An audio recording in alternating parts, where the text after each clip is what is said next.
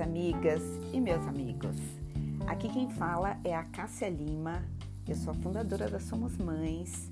A Somos Mães que nasceu quando a minha filha nasceu, quando eu nasci como mãe, porque eu era uma pessoa muito alheia a tudo que permeia o campo da maternidade. Eu cresci numa família simples. Minha mãe fez muitos sacrifícios para educar os três filhos depois de se separar muito jovem e eu cresci dizendo que não queria ser mãe. Isso foi uma coisa muito é, importante na minha vida até os 40 anos, quando durante uma consulta médica, a minha médica realmente me colocou contra a parede, no bom sentido, dizendo que eu deveria refletir um pouco mais sobre isso, porque em breve, mesmo que eu desejasse, eu não conseguiria mais engravidar. E tendo isso, é, tendo isso batido muito forte no meu coração, eu decidi levar isso para casa para conversar com meu marido e ele devolveu para mim essa resposta, dizendo que na sociedade que a gente vive hoje, a maternidade pesa mais do que a paternidade. Portanto, era uma decisão minha e isso fez com que eu decidisse, portanto, ser mãe. Passei por uma fertilização in vitro muito bem sucedida, uma gravidez muito tranquila, em que eu sonhava, idealizava que depois de um mês que a minha filha nascesse, eu voltaria a trabalhar com ela, comigo, no meu escritório, acompanhada de uma enfermeira e seria a vida que seguisse tranquilamente a partir daí, né? Claro que eu estava completamente iludida, completamente descolada da vida de uma mãe, né? Como eu disse no comecinho dessa minha fala, eu era muito ignorante acerca de todos os aspectos que envolviam, que envolvem a maternidade.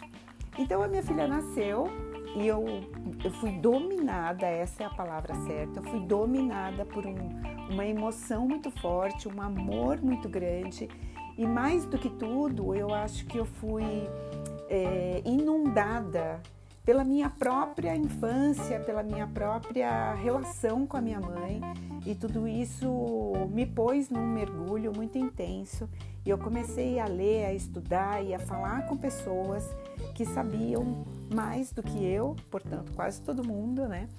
E aí decidi transformar tudo isso que estava dentro de mim num movimento que facilitasse ou pelo menos informasse outras mulheres que estavam prestes a passar pela maternidade, né? Ou seja, a partir da gestação, começar a conversar com essas mulheres para que elas entendessem que tudo que elas iam passar a partir dali seria perfeitamente normal, muito comum e que qualquer dificuldade que elas tivessem não seria uma incompetência pessoal, e sim fator da maternidade, esse processo tão intenso que a gente pouco fala e que hoje se fala um pouco mais, que bom, mas ainda penso que a gente vive em extremos, né? A gente tem os haters da maternidade, a gente tem as pessoas que falam que a maternidade é terrível, rouba os empregos, destrói os casamentos, e aquelas pessoas que ainda estão no mundo azul e cor-de-rosa, muito enfeitado e muito romantizado da maternidade. E o que eu pretendo é, agora em mais esse canal, nesse podcast, é transformar é, esse diálogo numa coisa muito real. Sim, é difícil, mas é muito bom. E como é que a gente transforma o difícil num processo que vai, que pode ser mais fácil, que pode ser mais feliz, que pode ser mais leve, né? Para vocês terem uma ideia, hoje cada vez que uma pessoa diz assim, ah, fulana perdeu o emprego porque engravidou, fulana perdeu o emprego porque voltou da licença maternidade, e eu levanto a bandeira dizendo não, ela não perdeu o emprego porque ela teve um filho. Né? Este filho não é culpa deste desemprego e esta mulher, por ter escolhido ter um filho, não pode ser responsabilizada por continuar a humanidade.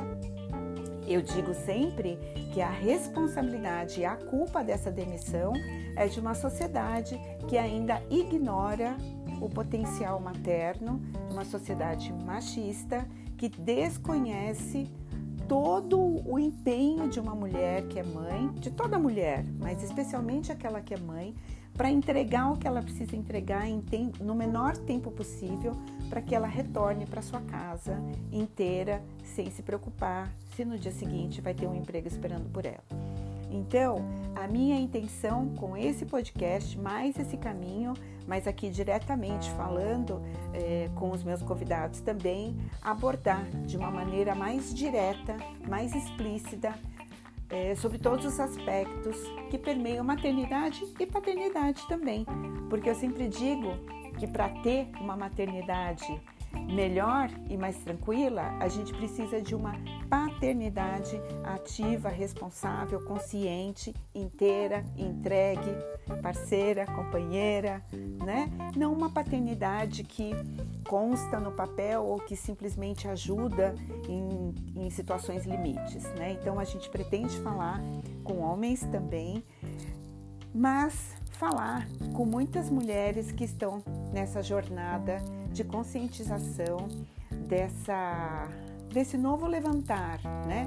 Eu conversei uma vez com uma, com uma escritora feminista é, maravilhosa, Esther, e ela me dizia, ela me dizia que o feminismo precisa abraçar a mãe, né? Essa mulher, quando é mãe, ela é muito esquecida também por outras mulheres que levantam bandeiras de independência.